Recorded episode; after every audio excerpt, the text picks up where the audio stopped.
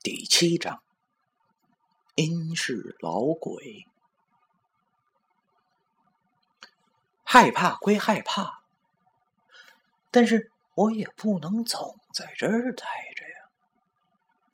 看着那些人都往西边走，我也只好跟着往那边走，想着那边或许有什么线索。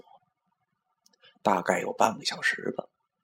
我看到了一个广场，广场上有两个建筑，一个看样子是一个火车站，有点类似我们县城火车站的样子，而另一个则有点像是宾馆。有些黑衣人陆陆续续的走到了那个类似的宾馆建筑物之中，还有很多穿同样黑衣服的人。从宾馆里出来后，走进了火车站。当然，这一切都是无声无息的。在这灰蒙蒙的天空下，只能偶尔听到火车鸣笛的声音。我走到那宾馆样的建筑前，望着这三层楼，看外观，好像。有年头了，好像是红砖砌的。红木门大敞开着，那些黑衣人进进出出。门上有一块硕大的牌匾，上面歪歪扭扭的写着“半不多”三个字儿，很奇怪的名字，也不知道是什么意思。但是。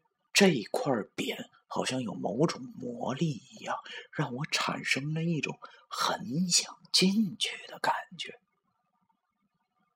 反正也没头绪，先进去再说吧。可是这时，我注意到这座建筑物门旁有一个小算命摊儿，一个中年男子正坐在摊前打着瞌睡。我注意到。他是这里唯一一个没有穿黑衣服的人。他穿着一身青衣小褂，有点像电视剧里民国时期的衣服。但是这已经让我感到很亲近。于是我没有进门，而是快步走到了那个小算命摊前。我轻轻的敲了几下他的小桌，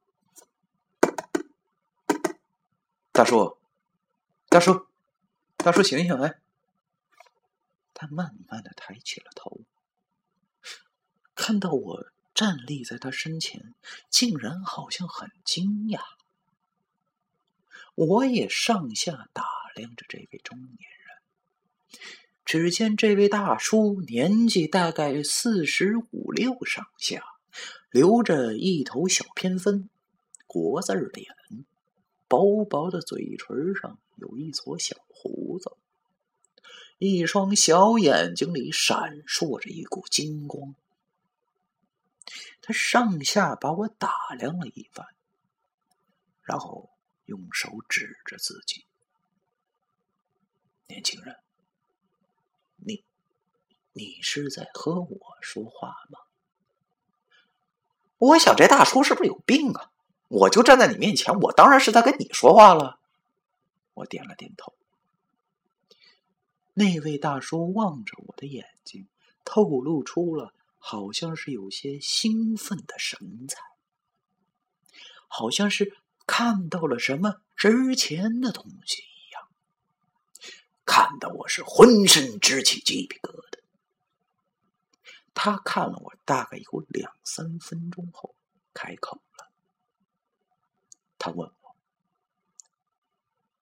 年轻人，你知道这是哪儿